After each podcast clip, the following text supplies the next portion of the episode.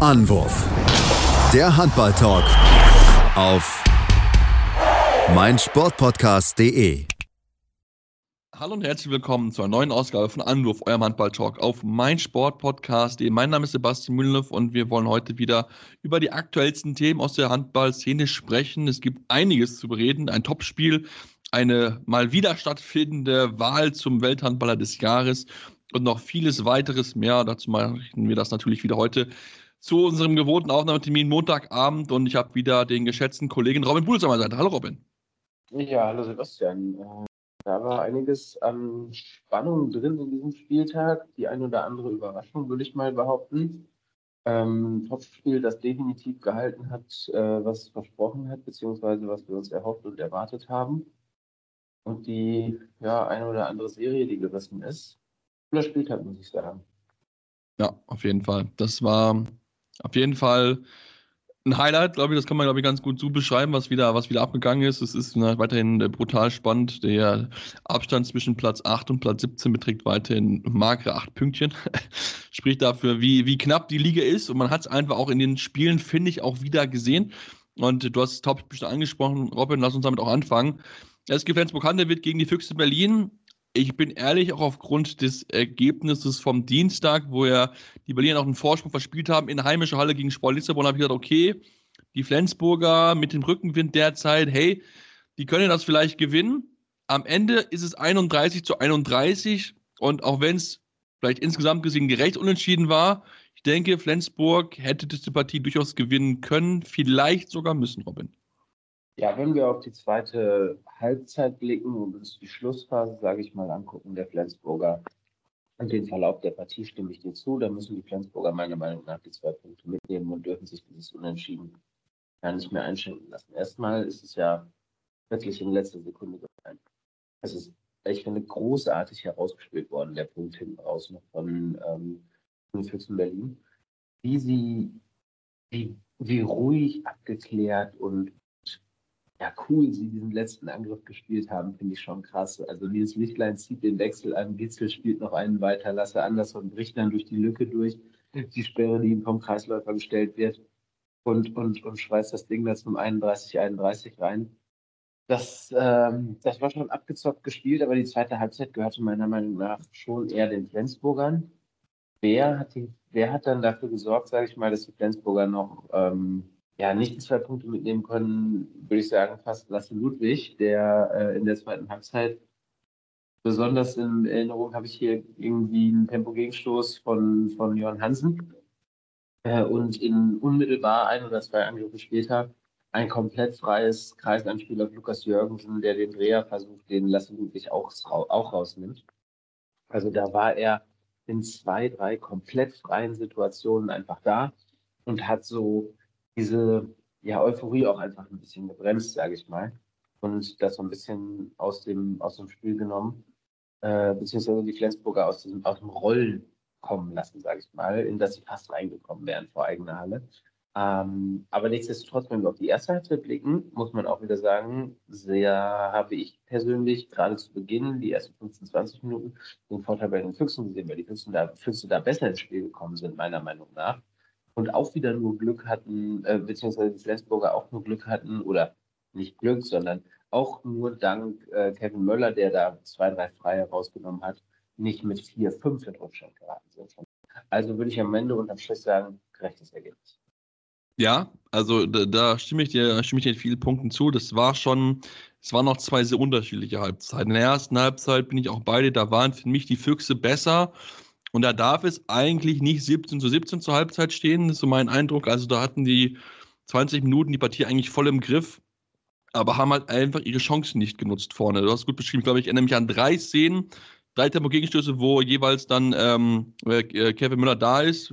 Hat nicht viel mehr Bälle gehalten, waren insgesamt nur vier, aber äh, es war trotzdem, äh, es waren doch schon sehr prägnant, dass man da zumindest immer irgendwie noch in Schlagdistanz war. Man ist, glaube ich, nie weiter weg gewesen als drei oder vier. Also das war immer noch möglich und dann ist man so so nach und nach reingekommen. Vor allen Dingen, weil man halt auch diese vielen Fehler, die man offensiv hatte, wo man sich wirklich sehr, sehr schwer getan hat in, der erst, in, in den ersten 20 Minuten, viele Bälle einem weggeworfen hat, schlechte Wurfauswahl genommen hat, ähm, hat man das schon auch gemerkt, dass da überhaupt nichts reinkam im Flow. Und dann ging es halt einfach besser und dann hatte man halt, wie gesagt, diese Möglichkeit, dann auch einfach da ja vielleicht mehr draus zu machen, auch gerade weil halt Miljo Saljev halt nicht so überragend gewesen ist, wie wir ihn sonst so kennen. Ähm, fand ich jetzt so seit der EM, finde ich ihn nicht so auf diesem brutalen Level wie davor, muss ich ganz ehrlich zugeben. Vielleicht ist ihm auch so ein bisschen die Belastung noch jetzt gerade so ein bisschen anzumerken.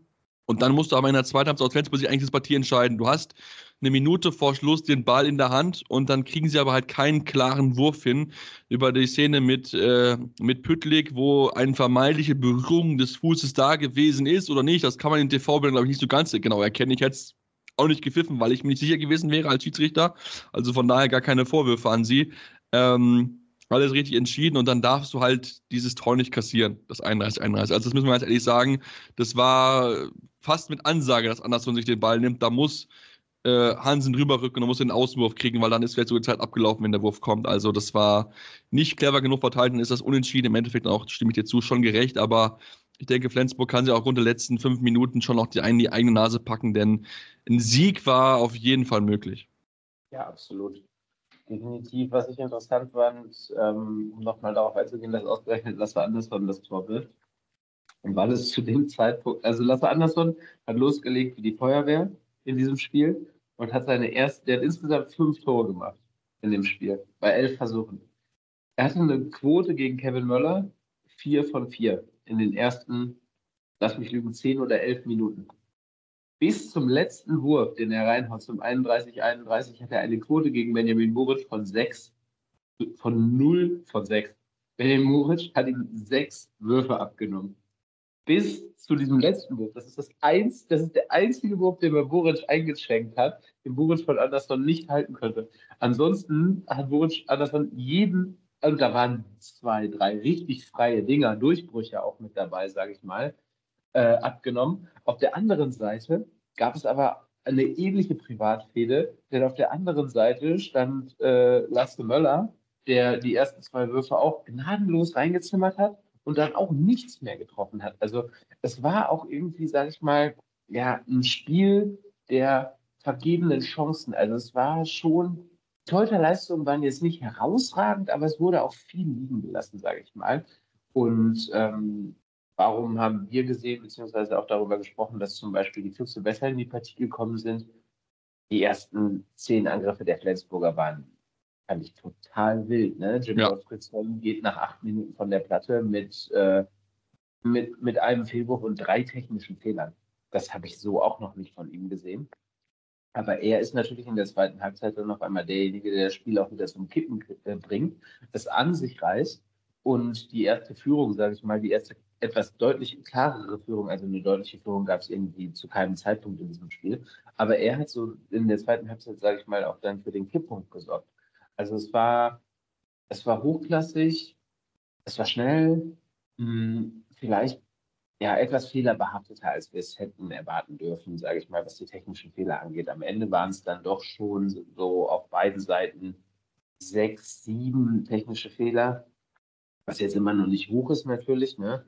aber natürlich vielleicht auch, sage ich mal, der Brisanz der Geschwindigkeit geschuldet. Aber es war ein Spiel durchgehend offen. Ähm, und, und, und ja, wirklich hochklassig. Und die Flensburger, ja, für die tut es mir fast ein bisschen leid, weil die hätten echt damit da oben nochmal so ein kleines bisschen ranrücken können, habe ich das Gefühl. Ähm, und das Ganze nochmal spannender machen. Meiner Meinung nach, wenn jetzt die Füchse da auch bei minus 6 stehen würden. Ähm, Magdeburg, ja, kann nachziehen. Kommt noch und, und ja, Flensburg hätte sich damit meiner Meinung nach schon nochmal so ein bisschen anpirschen können. Weil dann wären es nur zwei Niederlagen von Flensburg bzw. Magdeburg gewesen. Äh, von, von den Füchsen und äh, Magdeburg gewesen, die die, die Flensburg wieder ins Rennen gebracht haben. Aber ich wiederhole meine Aussage von letzter Woche. Wenn Flensburg so weitermacht, dann, dann sind sie nächstes Jahr ganz oben mit dabei. Ja, da bin ich, bin ich absolut bei dir. Also wie gesagt, die, die Ansätze sind auf jeden Fall da. Und vor allem, was du halt auch sagen musst, im nächsten Jahr haben sie, oder im nächsten Jahr haben sie wahrscheinlich auch wieder einen vernünftigen Rückraumrechten, denn das muss man wirklich sagen, Taito und Einerson auch in der Partie wieder, also der hatte wirklich ein, zwei gute Aktionen, aber du merkst bei dem sofort, wenn der irgendwie so zwei, drei Aktionen hat, die überhaupt nicht funktionieren, geht bei dem sofort der Kopf runter. Und das ist dann einfach brutal schwer. Dann kannst du eigentlich fast kaum mit dem, mit dem, äh, mit dem Halbrechten spielen vernünftig. Und das ist auch für Johann Hans natürlich auch keine einfache Aufgabe. Der hat auch manchmal so ein bisschen verhungert. Auch da muss ich auch sagen, hat auch einige immer mal wieder so Dinge, wo man echt denkt, okay, warum lässt du den eigentlich liegen? Ähm, oder einfach Situationen, wo er dann vielleicht auch so einen kleinen Blackout hat. Das habe ich sowohl da auch gesehen, als auch schon manchmal in der Nationalmannschaft, wo ich mir echt dann so frage, hey, da musst du schon noch diesen nächsten Schritt machen, so ein bisschen, um da wirklich in der absoluten Weltklasse mit dabei zu sein. Ähm, aber ja, also ich meine, die Mannschaft hat gute Anlagen, haben tolle Torhüter, ähm, die junge Mannschaft, tolle Spieler mit dabei. Ähm, die wird ja nicht schlechter. Also das dürfen wir auch nicht vergessen. Ähm, deswegen, ja, schauen wir mal, was da, was da in dem nächsten Jahr rauskommt. Aber wie gesagt, das wäre natürlich nochmal jetzt mit, mit sechs Punkten auf eins. Ich glaube, Buric hat es gesagt im Interview bei Dein, das wird doch sehr schwierig jetzt bei noch zwölf Partien. Das ist nichts unmöglich, aber ich denke jetzt mit minus, minus elf wird schon schwierig, da oben reinzukommen. Also wenn du gewonnen hättest, wäre es bei minus 10 gewesen, wären es vier Punkte. Ich gesagt, okay, gut, da bist du nochmal drinne.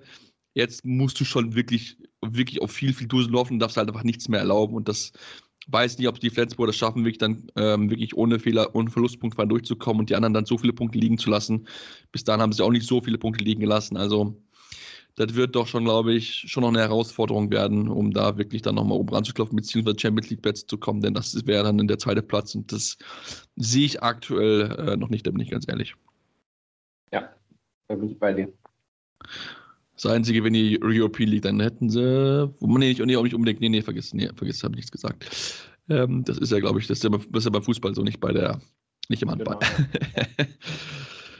Genau, nee, ähm, ansonsten, wenn du nichts mehr zu dem Topspiel zu sagen hast, Robin, ähm, obwohl, über eine Sache müssen wir, glaube ich, schon noch reden. Ich glaube, das sollten wir jetzt, wenn wir sowieso gerade im Topspiel sind, müssen wir über die Proteste reden, die es äh, im Rahmen des Spiels gegeben hat von den beiden Fangruppen mit den, mit den Zitaten, Handball muss bezahlbar bleiben. Es gab ja schon in den Tagen davor äh, Zitate von den Fanclubs, wo sie deutlich gemacht haben, dass ihnen die Preise zu teuer sind für das Final Four, dem äh, Pokal Final Four, die es dort gibt. Ähm, Robin, kannst du die Fans verstehen, dass sie sich da beschweren, noch gerade in einer Zeit, wo Inflation, alles teurer wird und so weiter, die Entscheidungskosten?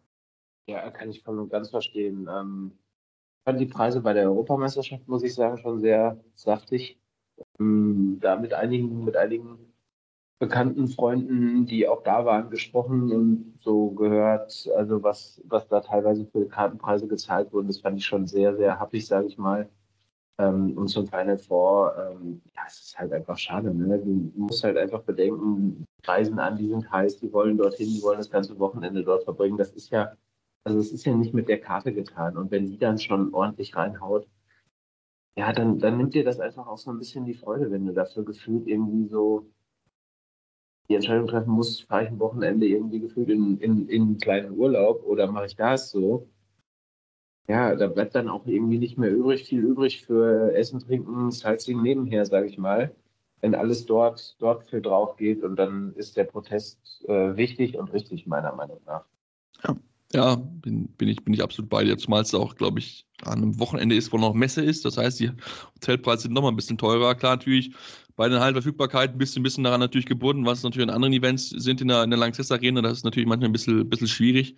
Ähm, aber auch da kann man vielleicht jetzt schauen, schauen zukünftig, dass man da vielleicht einen anderen Termin findet, sodass du halt dann möglichst keine Konkurrenz-Event hast, wo dann entsprechend natürlich auch dann Preise bei Hotellerie und so weiter auch noch in oben gehen, weil gerade Köln ist ja auch nicht unbedingt günstig. Düsseldorf als nächste Stadt ist auch nicht unbedingt so super günstig. Also äh, da muss man schon eher wahrscheinlich nach Leverkusen dann, weil es da vielleicht noch am ehesten günstiger ist. Aber auch das ja, kann natürlich mit Fußball-Bundesliga alles Mögliche zusammenhängen. Also von daher, das ist dann vielleicht noch etwas, wo man da im Austausch bleiben muss, um da das Bestmögliche zu finden. Immerhin gab es keine Tennisbälle, da bin ich ganz glücklich drüber gewesen. Oder wobei, was ich ganz cool fand, bei den Fußballprotesten waren diese ferngesteuerten Autos, die fand ich ganz ja. cool. Das, das hatte echt was. Ähm, aber wir sind ja Gott sei Dank noch friedlich. auch eine Handballhalle äh, einführen. Aber nur mit Rauchtopf drauf. Ja, nur mit Rauchtopf. Damit du erstmal schön so eine halbe Stunde Spielverzögerung hast. ja, damit war es, glaube ich, jetzt soweit zum Topspiel. Machen jetzt kurze Pause, gleich zurück und später natürlich über weitere Spiele, äh, über einige brisante Szenen, aber das gleich mehr hier bei Anruf am Handball Talk auf meinsportpodcast.de. Ja, dann sind wir zurück und schauen natürlich auch weitere Spiele drauf, wir natürlich auch von das Spiel der Kieler schauen, die ja vielleicht auch so ein bisschen drauf gespielt haben, ah, vielleicht mit einem Austausch der Konkurrenz kann man ein bisschen rankommen. Am Ende gewinnen sie die Partie 31-27 gegen den THSV Eisenach und ich komme aus der Partie raus und muss sagen, Robin, also Eisenach hat das echt richtig gut gemacht. Die haben das wirklich den lang, lange schwer getan. alles gegeben, am Ende reicht nicht zu punkten, aber du hast dich mehr als achtbar geschlagen, fand ich. Ja, total. Also ich hatte eigentlich gedacht, die Kieler wären wieder so richtig auf Spur Ja. und würden jetzt mal so richtig ja, einen halbwegs dominanten Lauf starten. Ich fand die Vorstellung in Kielce auch schon echt stark, muss ich sagen. Da den Punkt mitgenommen, wo auch mehr eigentlich drin gewesen war. In der Liga seit der Europameisterschaft sich gut präsentiert, aber boah, jetzt kam halt Eisenach und Eisenach hat halt mal so richtig gezeigt, dass es einfach genau dieser richtig ätzende, unangenehme Gegner ist, ne? Und, und die Kieler haben sich dieses zähe Spiel vom Eisenach so aufdrücken lassen und es war, also es war keine Handballfeinkost, muss ich ganz ehrlich sagen. Aber einen Mann muss ich mal irgendwie hervorheben, über den wir, glaube ich, irgendwie ein bisschen zu wenig sprechen. Wir sprechen natürlich immer darüber, dass Eisenach schwer zu bespielen ist, aber es liegt halt auch einfach daran, dass Manuel Zehnder mich echt ich weiß nicht, also den kannst du in meiner Meinung nach kannst du den fast schon ins MVP-Rennen schicken, ne? Also ein MVP Für die Saison auf jeden Fall, ja. muss für mich nicht immer was gewinnen, aber wenn Eisenach die Klasse hält, dann muss der da zur Debatte, also dann muss der in, dann muss der in die Abstimmung mit rein, weil was der da Woche für Woche abreißt, ich glaube, der steht inzwischen bei einer zweistelligen durchschnittlichen Torzahl pro Spieltag.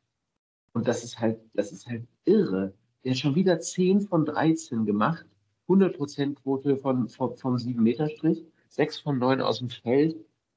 Äh, Gerade mal ein technischer Fehler. Und das als mit, also, ne, das ist irre, was der, was der abreißt, was der spielt. Und ähm, die Kieler können sich echt bei Erik, Johans, äh, bei Erik Johansson bedanken, dass der einen brutalen Sahnetag erwischt hat. Weil der ist sonst noch, der ist auch immer mal wieder gut für, ich werfe zehnmal aufs Tor, mache aber nur vier oder fünf davon rein. Diesmal hat er neun Dinger getroffen. Also da haben sie schon echt ja, Glück gehabt, dass, dass Erik Johansson so gut drauf war, weil sonst wäre das irgendwie halt echt noch in die Hose gegangen, glaube ich. Und ja, ich ziehe meinen Hut vor Manuel Zehnder und vor ge- allgemein, also wie er dieses Spiel beim THSV Eisenach an sich reißt. Und ich drücke denen echt die Daumen, in der die Klasse zu halten, weil das macht Spaß. Solche, also die Mannschaft zu sehen, wie die, die über diesen Kampf und dieses, diese Art von Handball zu spielen, einfach wirklich jede Truppe vor Herausforderungen stellt, finde ich, finde ich großartig. Absolut, bin ich absolut bei dir. Also es macht wirklich richtig, richtig Bock. Ähm, zumal ja, also ich habe ja mal gerechnet gerade, als du gesprochen hast, sind äh, 8,13 Tore jetzt pro Spiel. Also aber auch, wie gesagt, ist ja auch überragend 10 Tore Vorsprung vor dem nächsten, äh, der in dem Fall Matthias Gitzel ist. Ähm, der klar die, von der Wurfquote her noch natürlich deutlich bessere ist, aber eine 71% Wurfquote von einem Halbrechten oder vom Rückraumspieler siehst du halt auch nicht alle Tage und deswegen war auch gerade die Quote halt von 10 mit 10 von 13 echt gut, weil er hatte auch gerne mal so Spiele, wo er dann irgendwie, keine Ahnung, 8 von 17 oder sowas trifft. Deswegen war er diesmal wirklich sehr effizient, das wirklich gut gemacht, das Spiel gesteuert, aber da merkt man halt auch dann, so gut natürlich auch ist, manchmal fehlt es halt so ein bisschen an dieser, diesem zweiten Guten halt. Ne? Wenn ich mal schaue, bei den Kielern hast du halt Johansson mit 9, Eckberg Eckberg mit 7, Reinkit mit 5. Und der nächste Beste bei Eisenach hat halt 3. Ja, und das ist ja manchmal so ein bisschen, wo dann so ein bisschen dieser diese Unterstützung für ihn fehlt. Wie gesagt, er reibt sich auf und die Defensive, ey, brutal, wie die das 7 gegen 6, wo ja Kiel wirklich für mich eine der besten Mannschaften ist, die das spielen, wie sie das verteidigt haben. Das ist richtig Spitzenklasse gewesen. Das hat richtig Spaß gemacht, den zuzuschauen, wie sie den wirklich, wirklich den Zahn gezogen haben. Ich meine, stand 14 zu 13 zur Halbzeitpause. Und das, der Kiel musste mit 7 gegen 6 spielen. Also du hast sie dazu gezwungen und selbst dann waren sie nicht erfolgreich. Und das muss man wirklich sagen, haben sie sehr, sehr gut gemacht, sehr, sehr gut gelöst. Hut ab. Ja, du hast es schon richtig angesprochen. Es fehlt dann eben genau der zweite und dritte, ne? Der, der zweite Anzug bei Eisenach. Du siehst es, die können zur Halbzeit das Spiel ausgeglichen gestalten, können es dann auch noch, sage ich mal, bis zu, zur, zur 35. Minute knapp, ne? Mit zwei liegen sie da nur hinten, aber dann geht's los. Und dann zieht Kiel davon und dann werden es drei, vier. Äh, sie kommen dann irgendwie noch mal ran in der 40. glaube ich auf zwei, aber dann ist es vorbei, das Thema. Ne? Dann, dann bleibt Kiel konstant irgendwie auf äh, drei bis fünf Tore weg. Am Ende gewinnen sie es dann mit 31 zu 27 und das liegt wirklich daran, dass eben da hinten raus äh, so ein bisschen die Luft ausgeht. Ne? Weil Manuel Zehner muss dann diesen Dauerbrenner spielen. Das tut er sehr gut, aber ja, gegen eine Qualität des THW Kiel reicht es dann doch nicht so ganz.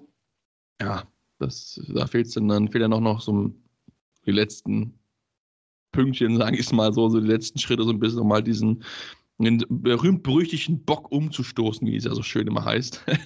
ähm, aber ja, also wie gesagt, acht, achtbar geschlagen. Ich glaube, das können wir auf jeden Fall mitnehmen. Das sollte Mut machen, jetzt auch für die kommenden Wochen. Ähm, ich meine, jetzt am Donnerstag ist keine einfache Aufgabe in Melsung, aber wenn du da so eine ähnlich eklige Leistung zeigst, kannst du ja vielleicht da auch den nächsten großen Gegnern dann vielleicht ein, ein bisschen ärgern.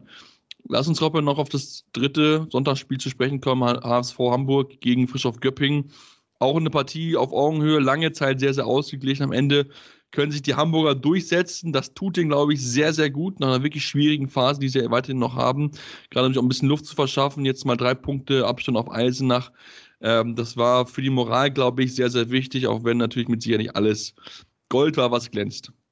Der HSV hat uns ja echt die, letzte, die ganze Saison über schon so Sorgen gemacht, sage ich mal. Da sind natürlich auch von heftigen Verletzungen gebeutelt. Ja ähm, wirklich, also der Rückraum teilweise, der ist ja nicht mehr existent gefühlt so. Und also zumindest gewesen. Ne? Und, und wir haben die Torhüterleistungen schon angesprochen, die, die, die wirklich unterirdisch sind, die Saison. Ähm, jetzt hat sich Yogi Bitter irgendwie auch mal mit über 30 Prozent präsentiert. Das war natürlich auch ja, ein Schlüssel zum Sieg, weil die Hamburger haben diese Saison nicht viele Partien gestaltet, wo die Torhüterleistung über, also wo die Quote über 30 Prozent war. Ähm, ich glaube, es ist der erste Sieg nach fünf Niederlagen in Folge oder fünf punktlosen, wirklich fünf punktlosen ja. Spielen in Folge. Also es war unglaublich wichtig, äh, dieser, dieser Befreiungsschlag da unten im Keller. Und ähm, ja, das Selbstvertrauen ist zurück. Und zumindest bei Kaspar Mortensen würde ich behaupten, das ist nie weg gewesen, weil wenn du dir anguckst, wie der den sieben Meter in der letzten Sekunde so, beziehungsweise kurz vor Ende den so komplett trocken, furztrocken da schön mit dem Lupfer drüber legt, schön Heber. Ja, da weißt du, eigentlich steigen wir nicht ab, wenn wir solche Leute haben. Ja. Das war übrigens der erste Sieg für Hamburg seit Mitte November. Also, das, halt das, ja. Damals hat man klar gewonnen mit 31-23 gegen HC Erlangen. Ähm, das hatte man ja, das Rückspiel hat man ja knapp verloren mit zwei Toren in Erlangen. Ähm, aber ansonsten gab es halt seitdem halt nur die, die beiden Unentschieden in, äh, gegen Barling und in Lemgo. Ansonsten hat man halt immer irgendwie knapp verloren, beziehungsweise bis auch ordentlich in die Räder gekommen teilweise. Ich erinnere nur das 28 zu 43 in Magdeburg. Oder heim gegen Magdeburg, so ist richtig. Ähm, also ja, es war, es war ja, es war halt, war brutal, also es war einfach nicht gut. Und in diesem Fall hat es jetzt mal wirklich funktioniert. Äh, Yogi Bitter, ich glaube auch, lass mich lügen, zwei, drei Minuten vor Schluss mit der wichtigen Parade, wo sie dann auf zwei davon ziehen können. Also auch da war er dann wirklich dann mal da, hat mal wirklich dann auch die Qualität, die er immer noch hat, dann auch mal gezeigt. Äh, und das hat, glaube ich, dem Team sehr, sehr geholfen. Danny Bayens hat ein gutes Spiel gehabt, hat sich wirklich aufgerieben.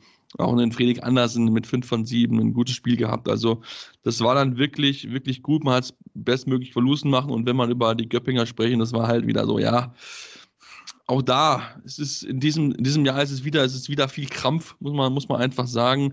Kam überhaupt noch dazu, dass du Sarah in der ersten Halbzeit verliert an der roten Karte, die in meinen Augen absolut rechtfertig gewesen ist, zieht im Wurf, ich glaube, Tissier war es oder Bayerns, eins von beiden, äh, mit, so mit einer am Trikot zurück, das ist vollkommen in Ordnung, das kann man rote Karte geben, muss da cleverer sein. Was dann Cosima dann irgendwie zehn Sekunden vor Schluss macht, keine Ahnung, wie er da den Anwurf verhindern will, das habe ich nicht verstanden, um ganz ehrlich zu sein. Wegen Dummheit, da hat er eine rote Karte in dem Sinne auch verdient. Ähm, ja. ja, aber ja, es ist halt wieder so, so ein Spiel, wo du einfach denkst, so, ja, das ist ein Duell auf Augenhöhe, aber du musst halt auch punkten. So, und das kriegen sie halt einfach in diesen Spielen leider nicht hin. Dann fehlen halt so diese kleinen Nuancen und da tut einem manchmal auch so ein bisschen so ein weh, leid, der sich wirklich aufreicht, sich wirklich müht, aber man merkt es manchmal in gewissen Situationen, dass einfach diese Mannschaft nicht diese Qualität hat äh, und dauerhaft, um das abzurufen, um dann wirklich diesen, diesen letzten Schritt gehen zu können. Ja, absolut. Also es ist ah, zäher Handball, der in Göppingen gespielt wird, ja. muss ich ganz ehrlich sagen. Also da, da, da ist kein wirklicher Fortschritt zu erkennen und ich bin gespannt, äh, wie das dann, wie das dann weitergeht zur neuen Saison, ähm, wenn dann ein neuer Trainer mit am Start ist und wie es dort weitergeht. Bin ich auch sehr, sehr gespannt drauf. Würde ich sagen, machen wir jetzt mal eine kurze Pause. Kommen gleich nochmal zurück, haben noch ein paar weitere Themen zu sprechen. Auf jeden Fall noch die Rhein-Neckar-Löwen. Da möchte ich noch über einen Mann auf jeden Fall sprechen. Und dann haben wir natürlich noch die Handballerwahl und noch eine sehr spannende Personale, aber das vielleicht mehr hier bei Anruf Handball-Talk auf meinsportpodcast.de. Ja, wir sind zurück bei Andorra Handball Talk und äh, wir haben gerade über mühseligen Handball gesprochen. Das war auch mit Sicherheit äh, keine Handball-Leckerbissen, den wir dort in Baling gesehen haben. Es war ein Duell auf Augenhöhe zwischen Baling und den Rhein-Neckar-Löwen. Am Ende gewinnen die Rhein-Neckar-Löwen aber mit 33 zu 31. Robin, eine Partie, wo ja, viel Kampf mit dabei gewesen ist und wo ich vor allen Dingen der von uns kritisierte Janik Kohlbacher mal wieder geliefert hat. Acht Tore, klar, vier Fehlwürfe auch gehabt, das dürfen wir nicht unerwähnt lassen, aber das war mal wieder so ein Spiel, wo ich sagen würde, den haben sie gesucht und der war einfach nicht aufzuhalten, dieser Partie. Ja, also hören, alle können sich gerne nochmal die Folge von, von letzter Woche anhören. Da haben wir gesagt, die rhein neckar müssen in irgendeiner Art eine Reaktion zeigen, und zwar auch emotionaler Natur. Das ist unter der Woche in der Euroleague schon passiert und ja. jetzt ist es auch bei Sonnenkampfspiel in Balingen, die gerade zwei Spiele nacheinander gewonnen haben und wirklich on fire da unten im Abstiegskampf waren und richtig heiß waren und bei weitem nicht schlecht gespielt haben. Ne? Also wir haben keine handballerische Feinkost gesehen, aber die erwarte ich von Balingen auch nicht, sondern Balingen hat gekämpft, gekämpft, gekämpft. Und diesen Kampf haben die Rhein-Neckar-Löwen die letzten Wochen, Woche für Woche für Woche nicht angenommen. Ja? Gegen Lengo standen die 15 Minuten vor Ende und haben sich aufgegeben. Aber jetzt ist scheinbar irgendwas, irgendein Ruck durch die Mannschaft gegangen. Ich glaube, dieser Sieg einfach in der Europa League war so wichtig. Und das trägt sich jetzt fort, das zieht sich jetzt durch. Und ich glaube, dass sie jetzt erkannt haben, dass sie relativ okay und gut Handball spielen können und dazu aber auch ein bisschen Emotionalität nicht schaden kann. Und die bringen sie jetzt wieder auf den Platz und das haben sie hier ja wirklich gut gemacht. Janik Kohlbacher krass, ey, 8 von 12, 8 Tore stark, ne? dass sie, dass die Rhein-Neckar-Löwen gut über den Kreis spielen können, wissen wir. Aber 8 Tore musst du auch erstmal werfen. Viel kritisiert, aber wenn er 8 macht, darf er auch 4 verwerfen, ganz ehrlich. Das ist, das ist vollkommen in Ordnung. Aber wer für mich einfach sensationell unterwegs ist, den wir ja zu wenig meiner Meinung nach besprochen haben, da die Rhein-Neckar-Löwen nicht rausgekommen sind aus diesem Sumpf, aber der seit der Europameisterschaft Patrick Kreuzki ersetzt, äh, und wieder zurück in der HBL ist, ist Tobias Weichmann. Der hat neun von zehn gemacht. Neun von zehn. Der hat in der dritten Liga bei Amstetten gespielt, hat, war dann komplett vereinslos eine halbe Saison lang, hat sich fit gehalten, in Anführungszeichen. Aber wie der sich fit gehalten hat, weil der hat ja bei seinem Comeback auch schon sechs oder sieben Hütten gemacht. Im letzten Spiel auch, also der, der, der, der, der wirft konstant seine vier, fünf Tore, jetzt sind es mal neun gewesen. Also der ist, also wenn nie weg gewesen wäre, meiner Meinung nach. Es ist bockstark, wie der äh, sich präsentiert und wie fit der noch ist und äh, wie der die Dinger da reinzimmert. Und ja, spricht für sich, dass er direkt die sieben Meter werfen darf ne? und dann 100% Quote zeigt. Also, ja, die haben ja auch noch jemanden wie Juri Knorr, der ja auch jetzt nicht der schlechteste sieben Meter Schütze ist. Definitiv nicht. Also das, ähm, ja, muss man sagen, das macht er wirklich, als ob er wie Knie weg gewesen wäre. Also du, merkst ihn einfach nicht an, also dass er das eigentlich nicht gespielt hat. Äh, macht ganz, ganz viel Spaß, ihm dazu zu schauen. Und ähm, du hast gerade schon Yuri Knorr angesprochen. Und ich weiß, ich will ihn nicht kritisieren, aber ich habe mir dieses Spiel angeschaut, auch gerade in der zweiten Halbzeit vor allen Dingen. Und ich hatte echt das Gefühl, Scheiße, Juri Knorr braucht ganz dringend Auszeit. Der wirkt so müde, so, so angeschlagen und war auch total mutlos. Ich glaube, ich habe von ihm in der zweiten Halbzeit nicht einen einzigen Wurf gesehen. Und das war ein Bild, was mich doch schon ein bisschen erschrocken hat, weil, wenn wir jetzt schauen, Mitte März ist Olympia-Quali. Da soll Juri Knorr spielen in der Form. Das ist für die Nationalmannschaft kein gutes Zeichen. Ja, total. Der ist den K.O., ne? Ist komplett. Jetzt merkst du ihn sofort an, der kann nicht mehr. Der ist kaputt. Also, ich hoffe, dass es Sebastian Hinze irgendwie auch erkennt, einfach mal. Aber die Löwen werden es nicht erkennen, beziehungsweise nicht die Chance haben, weil sie keine Alternativen haben. Ja, das ist das Problem. Und dann wird es richtig bitter für Deutschland bei der Olympia-Quali, weil so Gegner wie Österreich und Kroatien, die reiben sich die Hände, wenn die das sehen. Ja, glaube ich auch. Ne? Weil die spielen so ekelhaft aggressive Abwehr. Das ist, also gerade die Kroaten, die, die, die, die werden den auffressen. Wenn, wenn er da nicht mit 100% fit, also 100% fit da ankommt, dann, dann sieht er keinen Stich gegen so hochemotionalen Gegner. Ja, die Rhein-Neckar-Löwen tun sich meiner Meinung nach aber auch nicht Riesengefallen damit, ihn so aufzureiben. Aber du siehst es nicht nur bei Juri Knorr, meiner Meinung nach, du siehst es auch bei Niklas Kirkelöcke, den wir ja. auch im Interview hatten, zu Gast hatten. Die Quote von Niklas Kirkelöcke wird schlechter und schlechter seit der Europameisterschaft. Jetzt hat er vier von zwölf gezeigt. Sind 33 Prozent. Das ist heftig. Ja, und ich finde, du hast in diesem, wirklich diesem Spiel gesehen, in dieser zweiten Halbzeit, wo lass mich lügen, da hat kaum einer aus dem Rückraum geworfen. Also vielleicht mal einen Davidson. Das war vielleicht der Einzige, der sich wirklich mal einen Wurf genommen hat. Aber ansonsten haben sie natürlich auch, es konnten auch natürlich viel über den Kreis spielen, weil Kohlbacher immer irgendwie frei war. Das haben sie auch gut gemacht, haben ihn immer gut freigespielt. Aber da war so wenig Wurf Potenzial, Würfe aus dem Rückraum von diesen rhein löwen weil einfach natürlich klar, Verletzungen spielen natürlich eine Rolle. Ne? Einige kommen von langen Verletzungen zurück, beispielsweise ein Jaganjac, der kann ja noch nicht bei 100 Prozent sein, dass der, der, keine Ahnung, 20 Minuten Angriff spielt. Das ist ja auch komplett legitim. Aber so ein Forcell Shepard finde ich offensiv bisher eine komplette Enttäuschung. Eine Vollkatastrophe im Vergleich zur letzten Saison. Eine absolute Vollkatastrophe im Vergleich. Ja, und den Corona auf Rückraum rechts kannst du auch leider in der Pfeife rauchen. Ja, also es ist, ich weiß nicht. Muss man noch ein bisschen irgendwie auch, ich vorstellen, dass da auch nochmal die Mannschaft, sag ich mal, neu ausgerichtet, also aufgestellt wird zum nächsten im Hintergrund schon schwer gearbeitet wird. Ja, Martinovic kommt ja, also das ist ja auf jeden Fall äh, hilfreich, ne? sodass du da zumindest noch jemanden dazu bekommst. Also, obwohl ja natürlich dann Kicklücke natürlich gehen wird, dann zuerst gefällt Bekannte wird, aber ich glaube, Martinovic könnte vielleicht dann nochmal ein bisschen Entlastung vielleicht schaffen und, ähm, und gucken mal, mal, wie wir da so ein bisschen rangehen. Ähm, lass uns auch natürlich über die anderen Spiele sprechen. Hannover, ja auch mit ein paar deutschen Spielern mit dabei. Also Justus Fischer hat sich angemerkt, da hat natürlich nicht so viel gespielt wie Juri Knorr, aber ich finde, es macht unheimlich viel Spaß, ihm zuzuschauen. Und ähm, auch da war keine einfache Aufgabe bei BHC, die natürlich auch dringend Punkte brauchen, stehen auch nur knapp über einem Strich. Aber das hat wirklich Hannover dann auch ruhig gespielt, auch wenn es in der ersten Halbzeit nicht gut gewesen ist, aber sie haben sich dann halt gesteigert. Und dieser, dieser Schritt dann halt, das ist der Schritt zum Top-Team. Du musst nicht überragend spielen, aber wenn du es gewinnst, ist am Ende scheißegal. Dann interessiert das Ergebnis am Ende keinen mehr.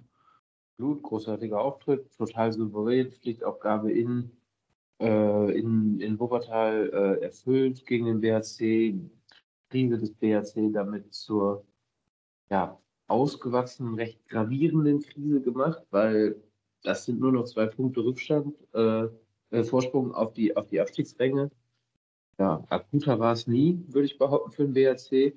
Und ich finde es halt großartig zu sehen, dass sich irgendwie äh, Fischer, Fischer Uschins und, und Hanne für 14 Hütten verantwortlich zeigen, also für, für die Hälfte der Tore. Ähm, das macht einfach Bock ähm, zu sehen, wie, wie ähm, ja, genau. Christian Prokop, Dankeschön. Bitteschön. Ich, ich wusste nicht, worauf du hinaus wolltest. Ja, ja, ja, doch, auf ihn wollte ich hinaus. Christian Prokop, den, den Jungs das Vertrauen schenkt und, und äh, sie spielen lässt. Äh, ich glaube, im Herzen ist er immer noch ein kleiner Bundestrainer und lässt ihn deswegen so viel Spielzeit und, und lässt sie spielen und zusammen da auf der Platte zaubern. Ähm, und tut dem deutschen Handball meiner Meinung nach damit etwas sehr Gutes. Ja, definitiv. Also, das merkt man den Jungs an. Die haben, die haben viel, Spiel, Spiel, viel Spielfreude, viel Spielwitz und übernehmen auch einfach Verantwortung, zumal auch deren Konkurrent jetzt auch nicht immer fehlerfrei reagieren. Ne? Banko Vujovic 2 von 6 in der Quote gewesen, äh, ein Kulisch 2 von 4.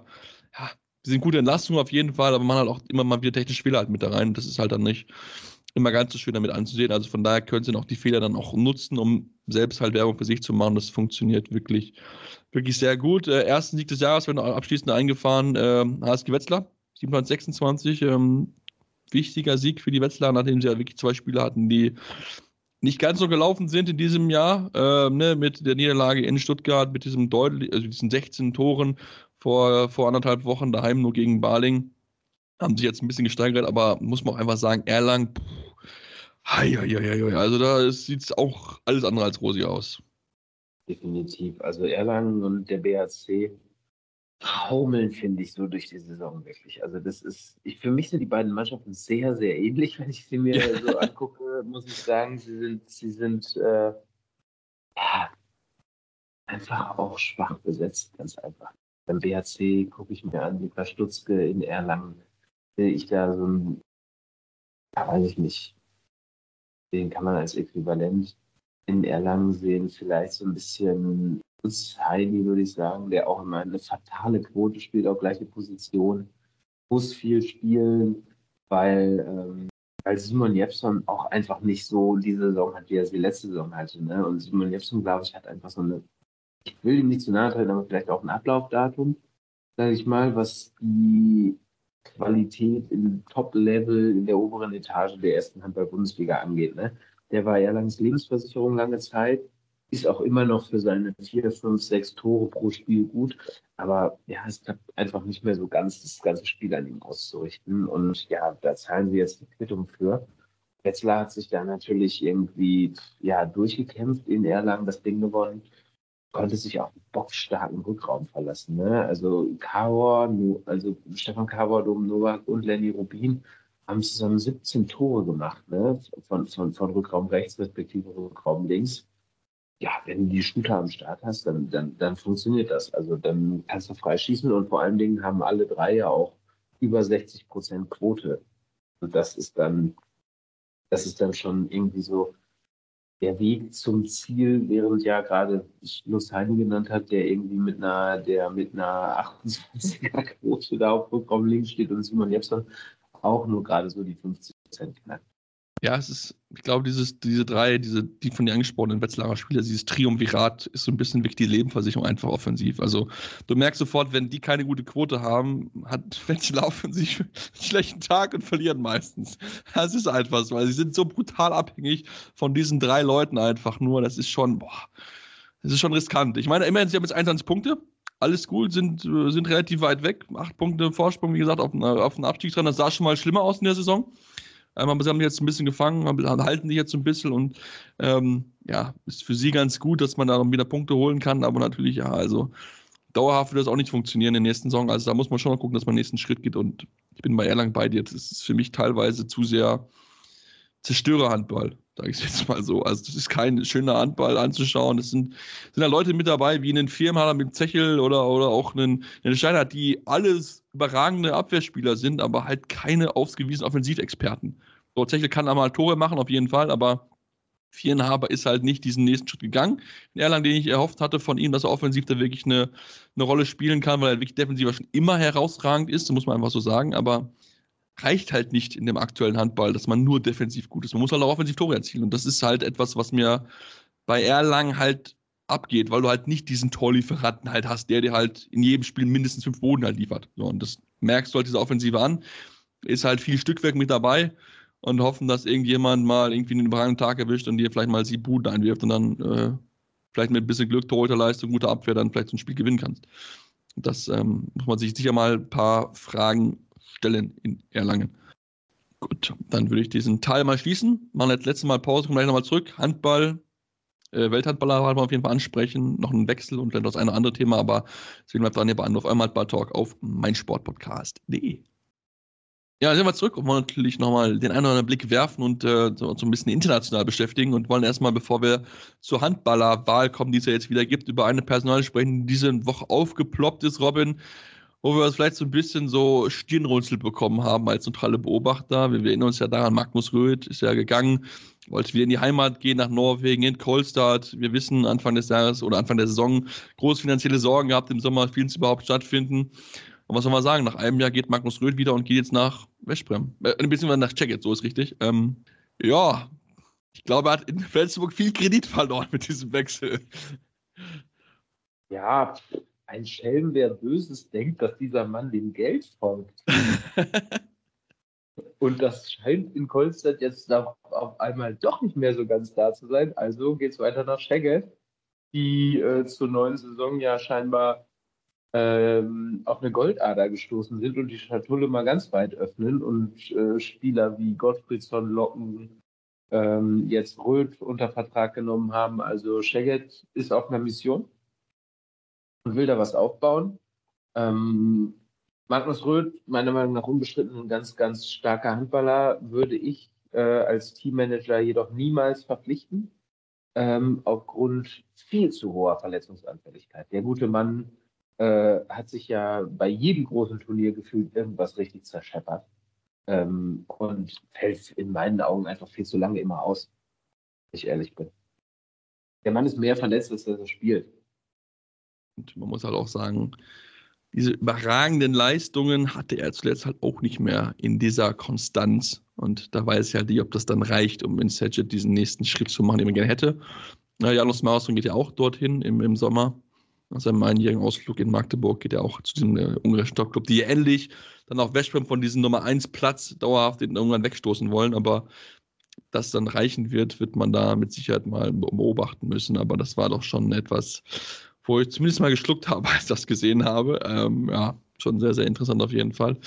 Ähm, Robin, lass uns dann auf die Handballerwahl zu sprechen kommen. Wir erinnern uns, 2022 gab es die nicht, ohne irgendeine Kommunikation in diesem äh, Bereich. Jetzt gibt es sie wieder für das Jahr 2023.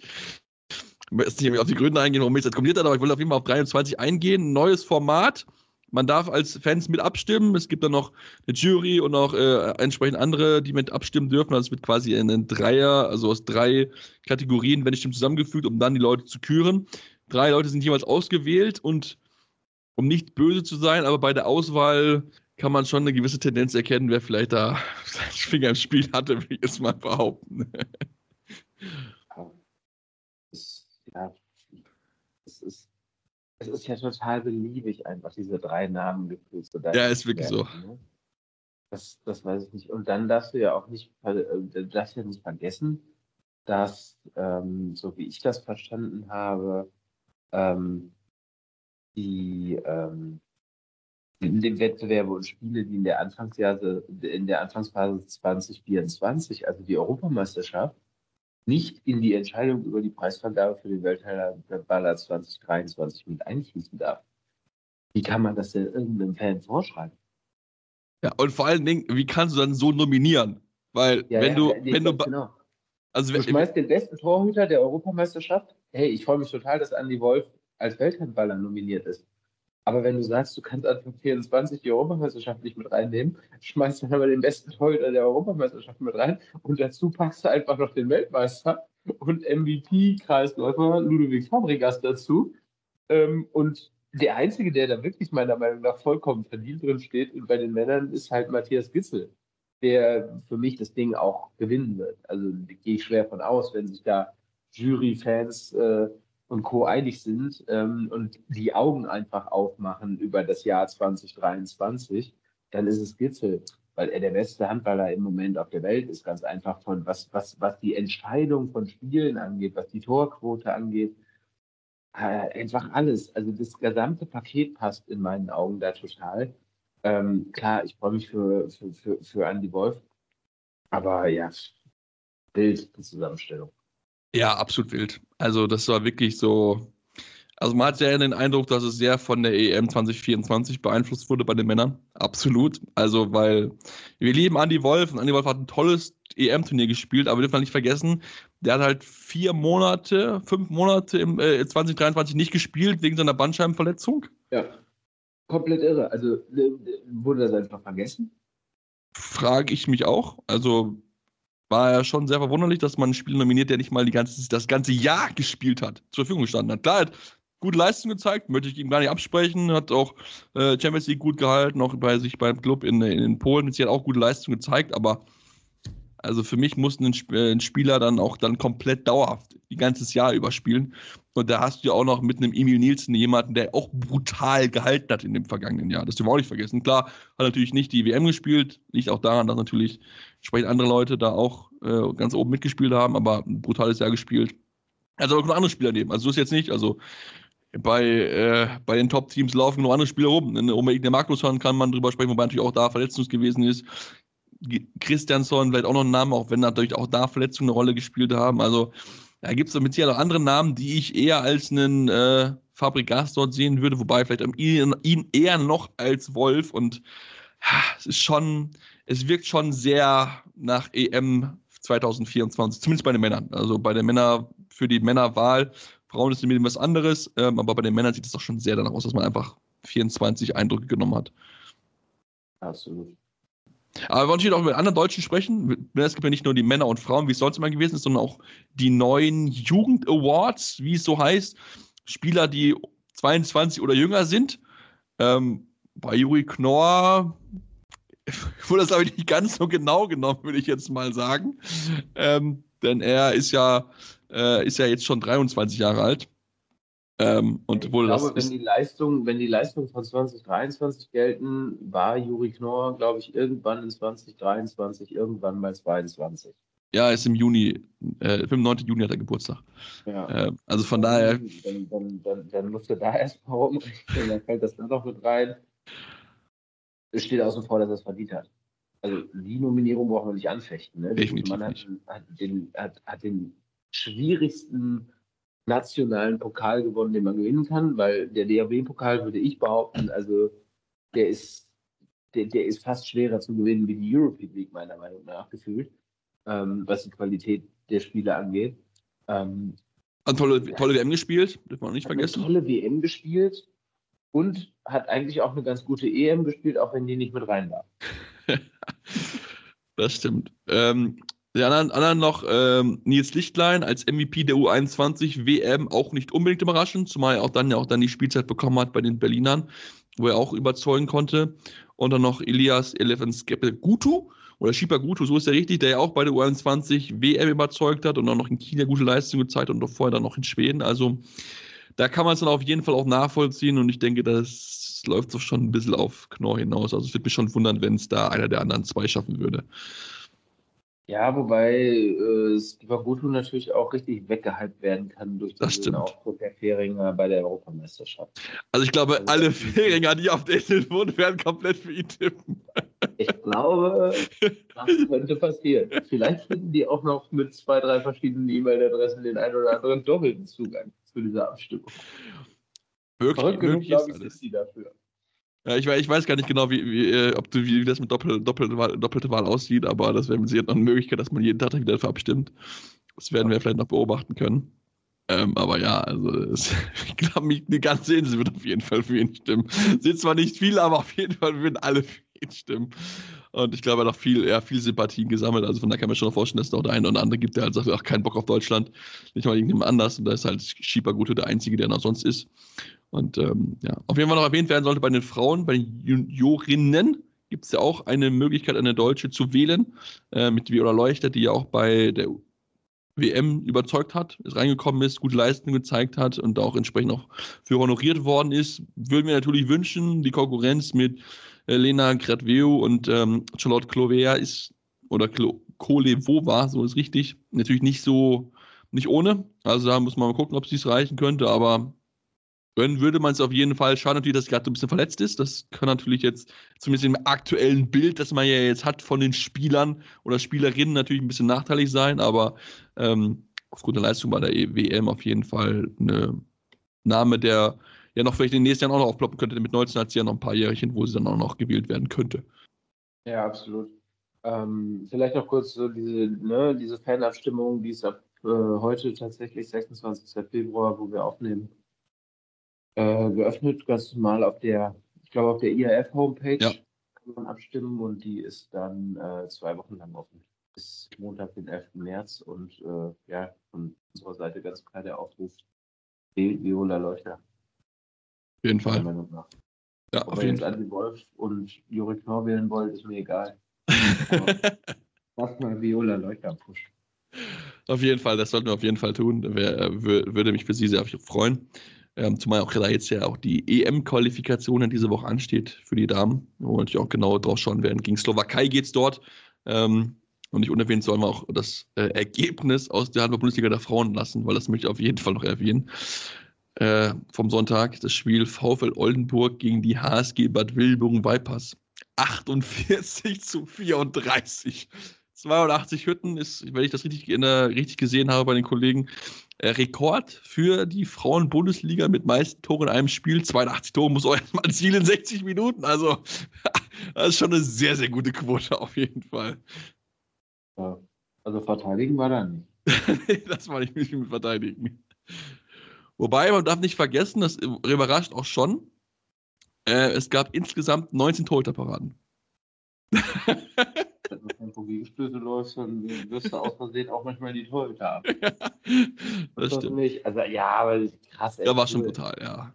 Ja, voll. Aber ist auch mal cool, so ein Spiel. Also ich mag ja beides, muss ich sagen. Ne? Ich mag, ich mag solche High-Speed-Spiele, High-Scoring-Games, wo, wo ein Tempo-Gegenstoß nach dem anderen gelaufen wird oder zweite Welle die ganze Zeit gespielt wird. Aber ich mag natürlich auch so einen krassen Abwehr, so eine krasse Abwehrschlacht, wo es dann echt ordentlich auf, auf die, auf, auf, einfach auf, wirklich auf die Substanz geht. So, also ich habe jetzt nicht mehr groß drüber gesprochen, aber Lemgo Gummersbach, ne, das war ja ein 23, Boah. 26. Ja. Das ist ja das komplette Gegenteil zu dem Spiel, dann, was wir da in der, in der, in der ähm, in der Damen-Bundesliga gesehen haben. Aber es, ich mag beide, ich mag beide in dem Spiel. Das ist cool. Ja. ja, und wenn wir gerade über Handball-Bundesliga der Frauen sprechen, müssen wir auf jeden Fall über das sprechen, was in Bietigheim passiert ist. Stand zwischenzeitlich mal 18 zu 8 für die SGBB Bietigheim gegen den THC und dachte so, okay, Topspiel war nix. Falsch gedacht, was die, was die Thüringer dann für eine Aufholdach gestartet haben. Wirklich richtig, richtig stark. Tolle, tolle Performance gezeigt. Am Ende reicht es dann noch zum Punkt 27 zu 27. Also das war auch wirklich absolut verrückt, zumal ja sie dann sogar noch zurückgelegen sind, die Bietigheimerinnen. Lange noch äh, drei Minuten Verschluss oder zwei, zwei Minuten zehn Verschluss haben sie das 6-2-27 kassiert. Bitter natürlich, dass es dann nicht ganz gereicht hat für den DHC, um dieses Comeback zu machen, aber auch das, also absolut wilde Partie, muss, muss man einfach sagen. Und Hut ab vor dem THC, der sich wirklich reingefeitet hat, denn das Partie war eigentlich verloren, muss man ehrlich sagen. Ich glaube, Wiedigheim hat in den letzten fünf Jahren nicht so schlechte 30 Minuten Handball gespielt. Vermutlich nicht. Also es ist ja irre, ne, dass sie vom 18-8 irgendwie noch sieben Tore, äh, von, da an, äh, von da an noch neun Tore werfen. Ne? Das, das, das ist ja. Also die haben ja teilweise, die werfen, die, die werfen ja auch 10, 15 Mal die Saison über 40 Hütten. Und ja. dann werfen sie da auf einmal nur noch neun Tore gegen THC. Also das war wirklich Beton angerührt. Irre, irre Vorstellung. Also beklopptes Spiel. Ja, definitiv. Hat ganz viel Spaß gemacht zuzuschauen, aber es war wirklich absolut verrückt. Also muss man, muss man sagen. Also wer es hier nicht getan hat, gerne mal Highlights anschauen. Das war wirklich, wirklich irre. Und ähm, ja, damit sind wir am Ende unserer heutigen Ausgabe angekommen. Wird euch äh, hoffentlich das gefallen hat. Dürft uns natürlich gerne Rezensionen schreiben. Wir legen natürlich auch ans Herz, unsere Podcast-Specials zu hören. Da hat ja der liebe Kollege Robin noch eins gehabt zum Thema Handball-EM und natürlich so ein bisschen auch mal Medien da sich mit beschäftigt sehr empfehlenswert, wenn ihr euch da noch ein bisschen tiefer mit auseinandersetzen wollt. Gibt es äh, bei dem Podcatcher eurer Wahl, wo ihr uns natürlich auch abonnieren sollt und auch Rezensionen schreiben könnt. Möglichkeiten, dürft ihr uns auch folgen auf Facebook, Twitter, Instagram mit dem Handel Anno findet ihr uns dort jeweils und dann gibt uns spätestens nächste Woche wieder hier bei Anruf am Handball Talk auf meinsportpodcast.de. Anwurf. Der Handball Talk auf meinsportpodcast.de.